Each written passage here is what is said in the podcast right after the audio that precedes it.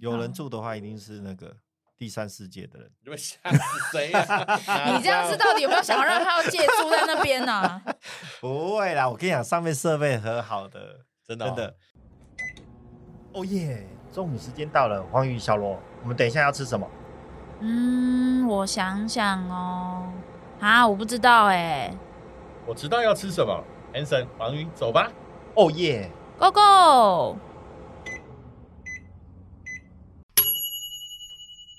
Go！Hello，大家好，欢迎来到企业营养五四三，我是营养师黄瑜，我是管理顾问 Hanson，我是生命工程师小罗。我们睡眠特辑来到了第四集呢，哇，这么多哦！我真是靠着睡眠这两个东西，真是蹭好蹭满呢。还有第五集跟第六集，我要赶快找一个这样的主题。我只去上了一个工作坊，我把它毛起来拿来用好 用满，CP 值很高哎，超高，我连访纲都不用准备哦。哦，这个是那个是开给就是医师啊，就专业人士，叫我去上完之后就觉得啊，这个主题根本可以无限延伸啊！我连两人包都做好了，我已经做就是把我要讲的这些全部两人包都做完了。哎，我觉得黄宇有个很厉害的地方，他很容易总结他的知识点，然后变成懒人包。这件事情我一直也很想学，真的。那你就付费解锁啊，信用卡拿出来。对啊。讲到睡觉，睡觉这件事情，我也一直非常有感觉。我这阵子一直努力睡好觉。所以你做了什么努力？嗯，做了什么努力呢？包含我会计较我的床垫的软硬度，然后我的灯光，我吃的食物，然后甚至于，因为我身身边是一个超级无敌的营养师，所以呢，我也会去研究所谓的营养素这件事情。我只差没有把那个什么，诶，药品。就是安眠药这种东西纳入到我的考虑，但我觉得我不需要，因为我觉得我现在还是很好睡。有时候呢，就在沙发上也睡着，但是我的 睡着的方式是大家都会知道说，哎，哦，你睡着了，然后呢，就突然就会有打雷的声音，哦，怎么打雷？哦，原来是我的呼声就出来了。好，那其实睡眠的话，今天这一集啦，你听不到营养素啊？听不到营养素，为什么？因为太多了，我没有想要在这集讲。哦，好，哎，其实我还有一个非常大招，就是可以让我睡得很好，就是让我吃得很饱。今天会先讲食物，那下一次会跟大家分享的是营养素。哦，太好了，因为两个如果拉在一起讲的话，第一个是不划算，第二个是时间太长了，我会剪得很辛苦。大家有听上一集就会知道了，每次一讲到要要轮到我剪的时候，就会疯狂的厌世。礼拜天的晚上，我才才愿意打开 Audition 剪。这一集，没错，每个人开的时间不一样，那也很感谢黄宇有一那个表格，然后我们可以查到这个礼拜到底我是放假还是要工作。对对对，每次打开那个 Smart Sheet 的时候，都有种啊，开乐透这几个到底是不是我啊？是我，一看到是我就能量能量瞬间低到谷底。我跟你讲，我下次就拿来用那个 Smart Sheet 里面的那个通知，我就主动在可能两天前说，哎，你要那个准备要剪辑了。你准备厌世吧，那我就 把这些讯息丢给你们。你如果这样子的话，以后坑会越多，以后就是以后就不是只有小罗会挖坑给你跳了。真的，真的，真的。好，那这一集的话会跟大家先分享一些帮助睡眠的食物。那其实食物呢，它相较于营养素，它如果要具体很快速的去改善我们的睡眠品质，它没有营养素或者是药物来的这么快。但是呢，这些食物长期吃是一定是对我们整个身体的健康是有好处的。那我在这边会挑出六种食物来跟大家分享。六种哎，听起来很赞哎。那是哪六种呢？啊，第一个的话呢，就是我们一般的蛋白质的食物。蛋白质？为什么蛋白质？我一直以为是碳水化合物可以让我们比较好睡。其实碳水化合物也很重要。那之所以会提蛋白质，是因为呢，我们在身体里面之前有提过嘛，像比如说褪黑激素啊、色氨酸啊、血清素啊这些东西。它们的原料，它们的成分都是蛋白质，所以今天你想要有源源不绝啊，让你好睡的这些荷尔蒙能够制造的出来的话，那你一定要提供足够的蛋白质给身体啊。哦，原来如此。而且我记得好像前面有讲过什么是优质蛋蛋白质嘛。对，像优质的蛋白质其实很简单，就是我们所谓的黄豆制品，然后鸡蛋，然后鱼肉，然后还有就是四只脚的肾，就是家畜类。那当然，我们如果可以的话啦，尽量是以白肉跟蔬食的植物蛋白质为主会比较好。那当然四只脚的话，牛肉啦、猪肉也没有不好，但是如果可以的话，少吃一点，比例上呢你也可以少一点的话，对我们整体包含心血管那些控制啊、血糖、血压啊、体态的控制来说，都是比较好的选择。哎，那我问一下，就是说在蛋白质摄取的过程中，有没有需要再多加哪些食物搭配着一起食用，效果会不会更好？有，这就要讲到我们的第二个，就是刚刚有讲到淀粉嘛。其实我们的蛋白质要在身体里面能够被很好的利用。之前有讲到是呃锅煮鸡汤跟下面的火的关系，其实碳水化合物就是我们很重要的火的来源。那在我们这边碳水化合物，我们会强调大家要吃的是全谷类或者是根茎类。全谷类有什么？全谷类那个燕麦，嗯，五谷米，嗯，还有哎，全谷类红豆算不算？也算。哦，也算，那就是那个什么坚果类的都算吗？坚果是属于油脂类。哦哦哦哦，对，这边的全谷杂粮的话，像比如说糙米啦，然后小米、藜麦啊，然后大麦、燕麦，然后还有像什么呃红豆、绿豆等等的，这些其实都是属于全谷类。你就想它就是原来的那个小种子，它种到土里面会发芽长大，这个就是属于谷。那另外一种是根茎，那根茎就很简单，地瓜啦、南瓜啦、芋头啦、马铃薯啊这些的。那这些东西在我们里面都会叫做是它是复杂淀粉，它一颗里面它提供的营养素就是多的。那它既可以提供是膳食纤维，提供糖分，也可以提供很多的，比如说 B 群啊、镁啊、钾啊这些东西。其实这些东西对我们身体的正常新陈代谢都很有帮助。那我自己最近的人体实验，我买那个。二十谷米，就他已经把二十种谷物都帮我配在里面了啊！我就自己在我，因为我自己很喜欢吃印度香米，我就再配一点香米跟那个大麦，我就把它煮成一锅。然后呢，其实我吃的饭量没有减少，但是我有发现是吃晚上吃完，比如说一定分量的多谷米的饭之后，其实身体的感觉是舒服的，不会有那种吃饱了会很想睡觉。然后还有就是半夜比较不会肚子饿。嗯。那我觉得 Hanson 应该在这一块要好好的思考一下，因为你随时都想睡。哎、真的耶，不知道为什么我好像都睡不够的样子，尤其是在吃完饭的时候特别想睡觉，而且那个很难控制。我即使是我手上追着剧，那个剧是我最喜欢的剧，我还是睡得很非常的香沉。然后我儿子来打我的脸，才是说：“哎、欸，起床起床。”嗯，我放下手机，我我居然睡着了，然后我手上的那个剧还在还在演。还好手机没有砸在你脸上。那全谷类的话，我自己的感觉是，它确实很明显会让我在饭后不会那么想要睡觉。再来就是因为它纤维是多的嘛，所以它其实会让我血糖相对是比较稳定的，所以我就不会容易有血糖震荡，会有高高低低想睡觉的状况。然后再来另外一个啊，因为其实你谷物这么多，光是咬就要比较花时间，所以它其实会强迫我把吃饭的时间放慢。哦，原来如此。那。在吃全谷类的时候，会不会让我觉得？因为其实我最近在吃燕麦，然后在吃燕麦的过程中，总觉得好像很多杂质，就是在喉咙上面会觉得好像，嗯、呃，会有一点敏感的感觉。但我不晓得这是正常还不正常。你是用燕麦片吗？对。哦，那是因为它本来它那个它本来里面就会有比较一些颗粒啊，它的那种细小的纤维。但我觉得是单吃燕麦或者是很多种谷物，其实都行啦。那我自己是没有那么喜欢燕麦切燕麦的那种细片的那种口感，但是燕麦粒是好吃的，它煮了之后会有点糊糊软软的那个口，对对对对对，对，对那个那个是很好吃的。我自己的做法是，像我自己家里会煮，然后我就去自助餐买菜，我就买菜回家嘛，买菜、嗯、买菜买肉回家之后，我的主食就是我自己煮的饭。哦，哎，那我问一下，假设说我不。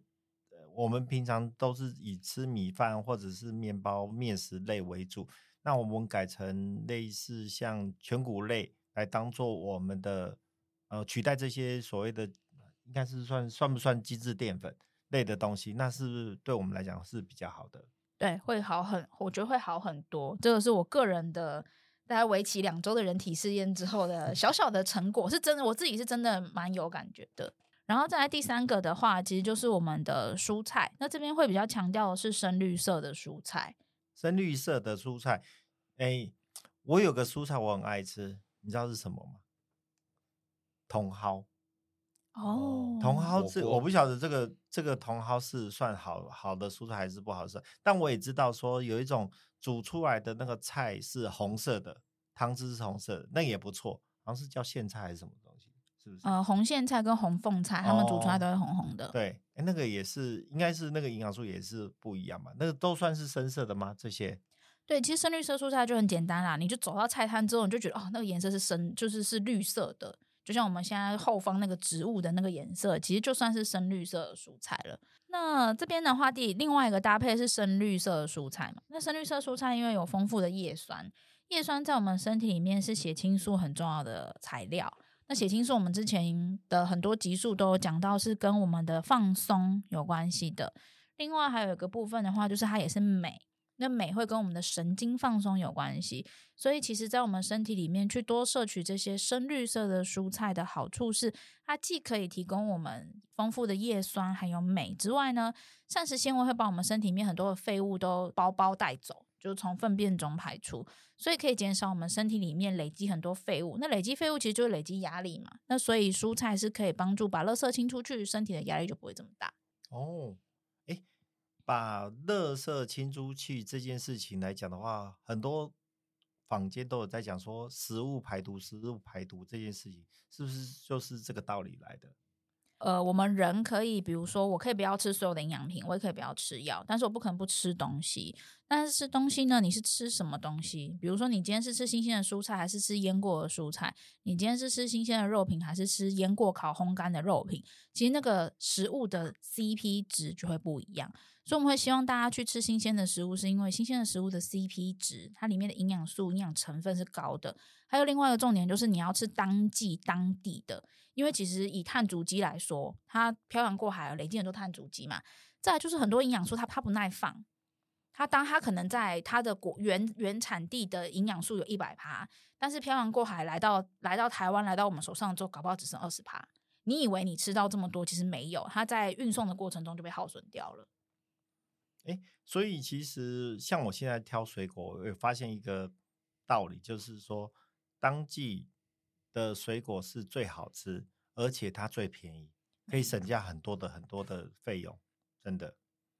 尤其是像我在挑水果，现在目前我记得，但但有一种水果我不晓得是真的假的，就是苹果。有我现在之前有看到一个 YouTube，就是说，哎，你一天吃一个苹果，第一个你可以瘦身，第二个是你可以。好像也可以排出体内过多的一些杂质跟食物的部分，然后再是因为它里面的某些元素可以帮助你恢复你的皮肤的弹性跟跟它的一些怎么讲，就是弹是弹性吗？还是它的颜色可以有一有一些恢复到青春的样子这样。苹果的话，因为台湾自己本地啦，本地其实老实说，苹果一定都是进口的。但是苹果相对还好，我们可能也比如说日本进口的，它相对于它的食物旅程是比较短的。再来是只要是苹果的话，它外面会喷那个食用蜡，主要是为了保值用。那确实苹果里面它的那个，它在里面有它的那个苹果果胶，它确实是可以去结合我们身体里面多余的坏东西跟胆固醇，把东西把这些脏东西清出去。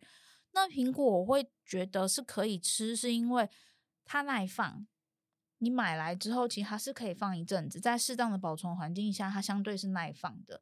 因为台湾水果很多，但台湾有些水果不耐放，甚至它很分季节。像芒果是夏季，荔枝龙眼的季节更短。那释迦或者是柚子这种都是季节性的水果，那它确实好吃，它也有很好的效果。但是它一旦不是它那个季节之后，第一个你不好买。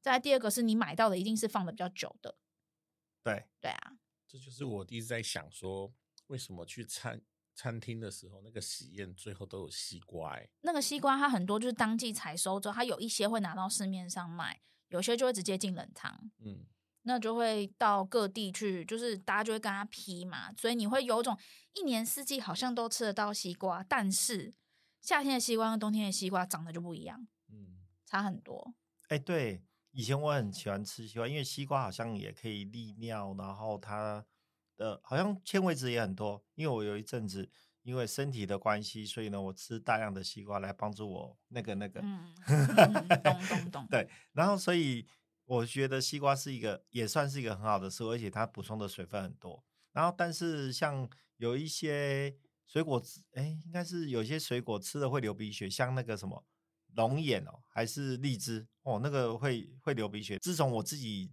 亲身体验过之后，我不敢吃了，因为我真的以以前小时候在南部长大嘛，然后就南部的亲戚会寄大量的水那种水果上来，那我就毛起来吃，而且又很好吃，就哎莫名其妙真的就流鼻血了，那这也很神奇，我觉得。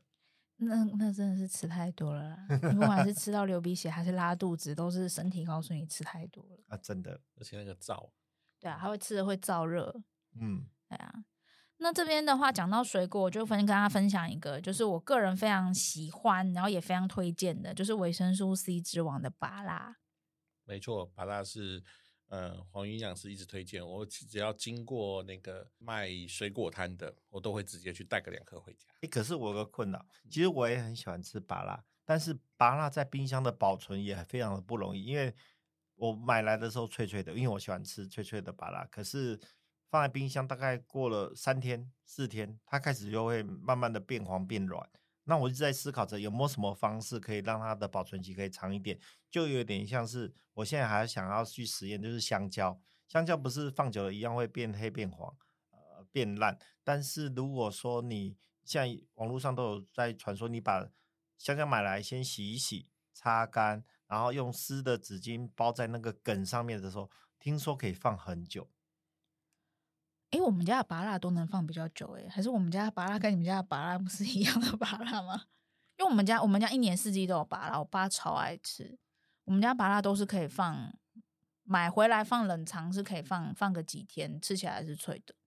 放几天是可以，但是我觉得，因为我以我来讲，我都会买偏就是呃那个颜色比较好看，淡淡淡的绿色，那时候是最好吃。然后买回来之后，我就会先放着，因为一次我可能去，例如说去 Costco 买一大堆回来，那我们没有吃那么快，那我就是一次两颗、三颗这样这样切，切完之后剩下就放冰箱。可是到第二批、第三批的时候，就那个那个巴拉就变软，变软我就不爱吃。所以有没有可能是数量的问题啊？我也觉得是数量问题，因为 Costco 卖的东西从来都不会少，只有很多很多，没有很少很少。哎，对，我想也是。所以其实这个部分也是我自己要去注意的部分，因为然后但是因为从我儿子上面验证，把他在娘胎里面，我还是要宣传一下，在娘胎里面真的有很大的功效，就是我儿子生出来的时候，他的皮肤超白，然后他的那个外形那时候也长得很帅，因为像我，那那个维生素 C 呀、啊，没有人要理我最后一句话，怎么这样？好，我们刚刚先查题回来，就香蕉。香蕉如果大家要存放的好的话，因为香蕉它的我们平常是平放，就是把它放在那个桌上嘛。其实香蕉是可以把它用一个架子把它架吊，就吊吊起来，它会有点模仿它还在树上的那个感觉，它就比较不容易坏掉。或是有些人会直接把它丢冷冻，丢冷冻皮会黑，但是它吃起来会像冰淇淋一样，很适合夏天的时候的保存。因为夏天香蕉几乎不能放，我们家买回来大概第三天就就几乎就很就是。快要熟透了，就是会有点糟，就是那个香气就会跑出来了。所以后来我爸就丢丢冻库，啊，夏天吃就很适合。哦，其实刚刚那个龙眼冰在冰箱也很好吃。龙眼哦，对，它也燥热，然后它夏天的时候产嘛，所以你在那个时间点把它冰到冰箱，超赞。哎，我认真觉得我们那个家里应该备个冷冻库，因为我现在目前啊，因为要让家里随时都有不同的食物可以吃，其实很多东西我都会放冷冻库，包含面包。然后肉啊，还有一些像刚刚讲的一些零食。然后我后来发现，说我老婆跟我女儿居然会把一些这种那种垃圾食物，这种吃起来果冻胶放到冷冻库里面再来吃。他们说这样超好吃，很像小冰棒啊，果冻冰棒的感觉啊。啊对呀、啊，哦，那我觉得冷冻库根本每次都不够冰，都满满的。但是因为放冷冻库可以保存比较久。对，但是冷冻库放冷冻库的食物还是会过期坏掉。冷冻库不是永久保鲜。好，那芭辣的维生素 C 呢？是因为其实当我们今天没有睡好，就代表我们身体累积很多疲劳，累积疲劳，其实你就想象它就是累积压力。那这些累积压力呢，它会快速在身体里面会大量消耗我们的维生素 C。那这个时候，我们跟肾上腺的合成又跟维生素 C 有关，所以这样，因为芭乐又呃维生素 C 又是水溶性的，它来得快去得也快，所以我们可以透过食物，因为其实你一天就是吃大概一个拳头的巴拉，你维生素 C 补充的量就已经超过每天建议的需求量。再另外一个是你还可以再吃到一些新鲜水果里面才会有的营养素在里面，所以芭拉是一个我觉得它既可以提供维生素 C，然后又可以提供我们。很多水果里面才会有的营养素的一种食物。那再来的话，跟大家讲的就是黑巧克力。巧克力是用来配咖啡的吗？黑巧克力就是趴数要高一点，希望可以的话，最好是七七十五到七十五趴以上，比较是纯可可的那一种。但是我之前吃过九十八趴的，很苦，超苦，很苦。但是吃完吃进去的瞬间会有种清瞬间清醒，因为太苦了。哎，等一下，很苦的东西，还有另外一个食物是我们传统的老食物——苦茶。其实苦茶我没有觉得苦，欸，哎，我也哎不对，可是我喝苦茶的时候，我会觉得苦，但我不会觉得那种那个苦是很难以下咽的苦。哦，对，对是舒服的苦。对，但是如果是以苦茶这种的话，他们在嗯食物的属性里面，它会比较偏凉性、寒性的，像苦瓜是退火的啊。苦瓜、山苦瓜这种都是退火的。那巧克力它比较是平性，它没有特别偏向哪哪一种性质。那主要我们是利用它这个里面的可可。那可可里面有一种营养素叫可可多酚。那大家只要听到有这个酚这个字，它就是我们身体一个强大的抗氧化剂，就清垃圾的，强力清除垃圾跟坏东西的一个成分。那另外它也可以帮助我们大脑释放放松的脑内啡。然后还可以提升我们的血清素，所以进而去帮助放松，让我们睡得比较好。那在巧克力在吃的时候，大家还是要留意啦，因为巧克力它要能够好吃，它就会去做，它就会加油脂。所以其实你们如果吃到那种入口即化或者是很香醇的，大部分油脂加的都不少。所以如果真正我们要吃的话，我都会建议至少是吃七十二趴以上的，它里面的可可的百分比才会高，那你才不会。吃巧克力就吃进去过多的糖分跟油脂，这样。哎，那我问一下，我帮小朋友问，巧克力到那个小朋友能不能吃？可以啊，小小朋友是可以吃，只是你不能给他吃太甜的那一种，像什么 M&M's 啊，还是什么大波露啊，还是七七乳加，那个其实大部分都还是糖比较多。那它不是可可？哎，巧克力里面没有咖啡因吗？嗯、呃，会有，但是其实如果我们一般是给吃真正的那种趴数比较高的巧克力，其实我们是以片在算的，我们不是以条或是以颗在算的。哦，所以你如果说哎，就是混个味道，我觉得其实那个倒不会影响太大。对啊，然后最后一个要跟大家分享的就是我们富含 Omega 三的食物。那 Omega 三呢，它主要还是来自于鱼类，那不是深海鱼，是海里的鱼。因为很多人都会把鲑鱼当成深海鱼，但是所谓的深海鱼应该是那个大家知道那个灯笼鱼吗？那个才叫深海鱼。灯笼鱼是类似像那种鲶鱼那类的吗？安康啊，安康鱼，安康鱼哦，对，那个才叫做深海鱼。那鲑鱼它其实就只是海里的鱼而已，它们并没有生活在深海，它们只是生活在纬度比较高、比较寒冷的寒冷的地方。那它们之所以能够有这么多的 omega 三，也不是因为它们生活在比较冷的地方，而是因为它们吃进去的藻类，在它们的身体里面可以协助它们去合成 omega 三，不是它本身可以合成，而是它吃进去的东西可以协助合成。哦，协助合成，所以吃鱼除了吃深海鱼，还要去去跟其他的那个食物合并一起吃会比较好。你没有注意听，它不是深海鱼。它不是，不是，我是说像那个什么阿康鱼那个，它没有，那它安康鱼没有 omega 三哦。对，我这边富含 omega 三的鱼精，这就跟大家分享三种，就是青鱼、秋刀鱼跟鲑鱼。青鱼、秋刀鱼跟鲑鱼这三种鱼呢，都是煎的时候不用放油，因为它自己就会产油。哎，可是那个青鱼，我在日本料理吃的时候又便宜又好吃。对啊，因为日本它的纬度也比较高，所以他们那边的鱼种的话，如果拿来做一夜干，因为日本他们以前生活的环境也相对来说没有这么的好，那很多海边嘛，嗯、那你海边它的鱼不可能打捞上来之后都不管它，所以他们就会很快立刻把它腌制做成是一夜干，对，他们就可以把它晒干之后，当他们今天想要吃的时候，就可以再另外做料理。嗯，这个所以这个其实在日本是很常见的。对，那台湾目前常见的青鱼进口也大概是从日本啊，或者是北欧的国家进口的，就是一夜干的食物。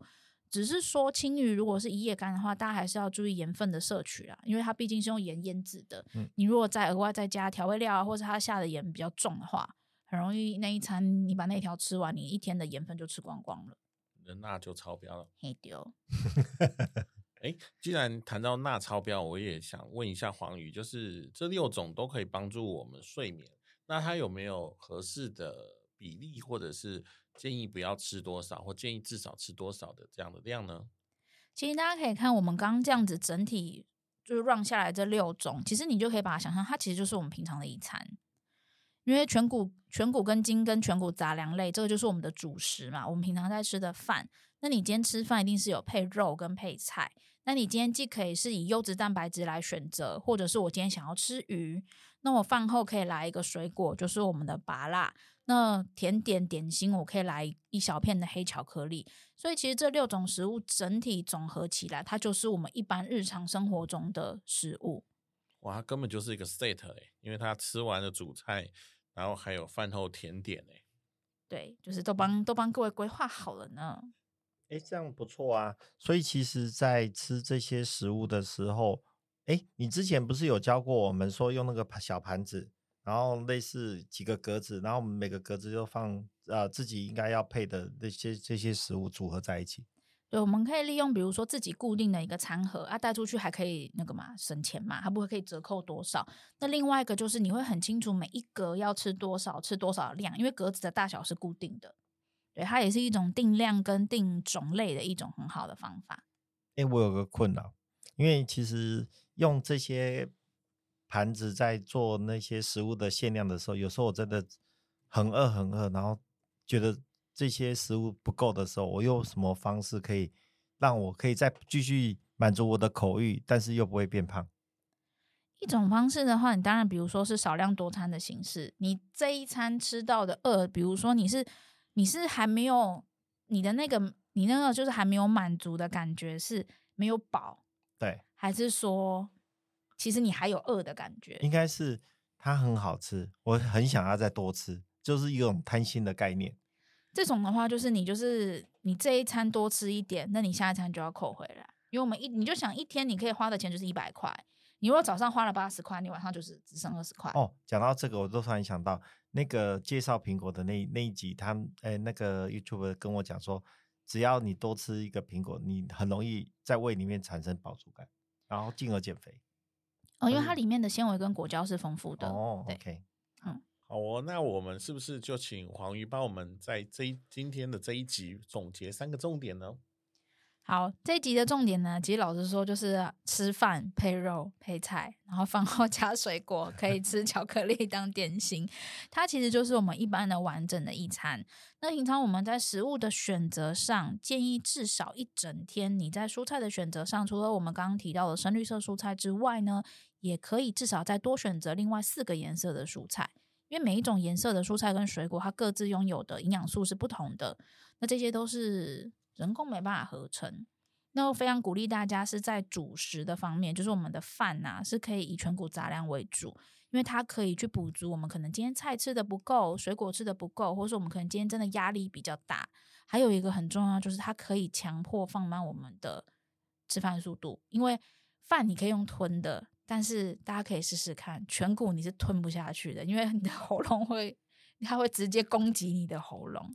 所以说，我觉得大家可以是以今天我们介绍的这六种食物，然后再搭配各式各样颜色的蔬菜，然后去让自己的一餐能够吃得好。你其实每天多把自己的食物顾好，你的身体舒服了，其实你身体舒服了，自然你睡觉的时候就会是很很放松、很好的去很好的去入睡的。哎，对，那我问一下，其实刚讲的这六种食物，那我自己的一个小 paper，可不可以提出来给大家做一个参考？就是我最近呢。爱上喝红酒，睡前一杯一点点的红酒，然后让我心情放松，然后身体也整个是整个放松的感觉，然后觉得这个也很好入睡。那酒算不算食物中的一个？听你这样讲，就知道你一定没有去听最近上的那一集。哎，我我确实是还 没有听。那一集就有讲了，就是你就刚好就是你不在的那一集，俩包哈没有没有去听我们那个精彩的那一集哦。请假要求小英，我自己还挖洞给我自己跳。没错，其实酒精我们不建议大家在睡前喝啦。酒精它确实它会让你在清醒的时候有想入睡的感受，但是其实酒精它是会干扰我们身体的代谢，它会让你睡不下去。那至于什么叫睡不下去呢？大家可以去听四十七集。四十七集我们在讲睡眠的几个阶段的时候，其实是有特别提到的。当你睡不下去，你的大脑就没有办法从深层睡眠去把那些书归档到它该去的地方，你就会觉得你大脑有非常非常多的思绪，非常非常的杂乱。但是你要想细节却想不起来，因为那些记忆都没有被归档。所以我并不建议大家如果有睡眠障碍，就睡不睡眠障碍睡不好睡不着，用酒精的方式强迫进睡眠。因为那个长期下来，你会发现，就是每天你大概都知道发生什么事，但如果具体要讲细节，你好像也想不太起来到底发生了什么事。理解，所以就是所谓的断片。我人生第一次断片真的很惨。嗯，好，有机会再听你分享。对对对，这不是重点。好哦，哎，那我刚刚分享了一个。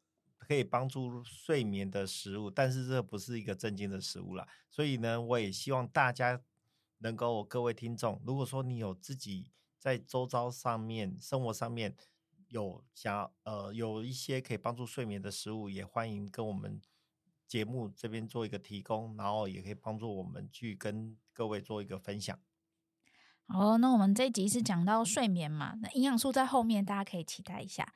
那我们下一集呢，要回到我们的生命工程师小罗，他又要讲的，反正每次讲的主题我都很喜欢。他下一集想要讲到的是证明，证明是盖章的 approve 的证明吗？哎，其实有一点那个概念。其实有时候我们，哎，你注意看的话，旁边有些人哦，他们就是为了要有达到那个目的，他一定要很努力的去把它完成。好像这件事情不做，对他来说就是，嗯、呃。少了一件事，或者是没达到一个标的的感觉一样。但是这种事情，其实如果发生在自己身上，你就要想想看，是不是你为了这件事情，你好像要证明你自己有那个能力，证明我自己就是人家所期待的，证明我自己是可以达成我的标的而不择手段，或者让自己累得半死。就是要讨论的议题是关于证明，到底今天证明是要证明我有存在价值，还是我比别人好？或是我做这件事情是对的，就都就是要比较出我就是比你高怎么样？对，这个就是有趣的地方哦。你看哦，如果有个人他假设他证明了 A 以后，哎，很棒，我达成了，然后他就去找 B 来做证明，他就不断的人生目标一直在做挑战，不是坏事哦。但是很有可能他为了这件事情的证明，很有可能他只是要做给别人看，或者是达成某个人的期望。那如果那个人突然消失了，他会失去我为什么做这件事？人生的目标就没了，这很那个有点像独孤求败的感觉，有点像这样。他就要找到一个比他更强的。对对，那所以很多人其实是很忙着在证明一些事情呢，所以这很值得我们开一集来好好的探讨探讨。好，那我们下一集就要来讨论这个很重要的议题，就是所谓的证明，到底这个证明呢，对我们人生的好处啊，还有带会有可能带给我们什么样子的坏处？那我们就期待下一集小罗来跟我们分享。好的，太好了。好，那我们今天这集就到这边喽，我们下集再见喽，大家拜拜，拜拜。哦，终于下班了。哎，Hanson 小罗，我们赶快去打卡了。等一下啦，黄宇，还有一件很重要的事情要说，马上追踪和订阅这个节目，才能第一时间收到频道的更新哦。也要在 Apple Podcast 跟各大收听平台留下五星好评哦！哦耶，棒棒！那 Hanson 小罗，我们明天中午茶水间见喽，拜拜。拜拜。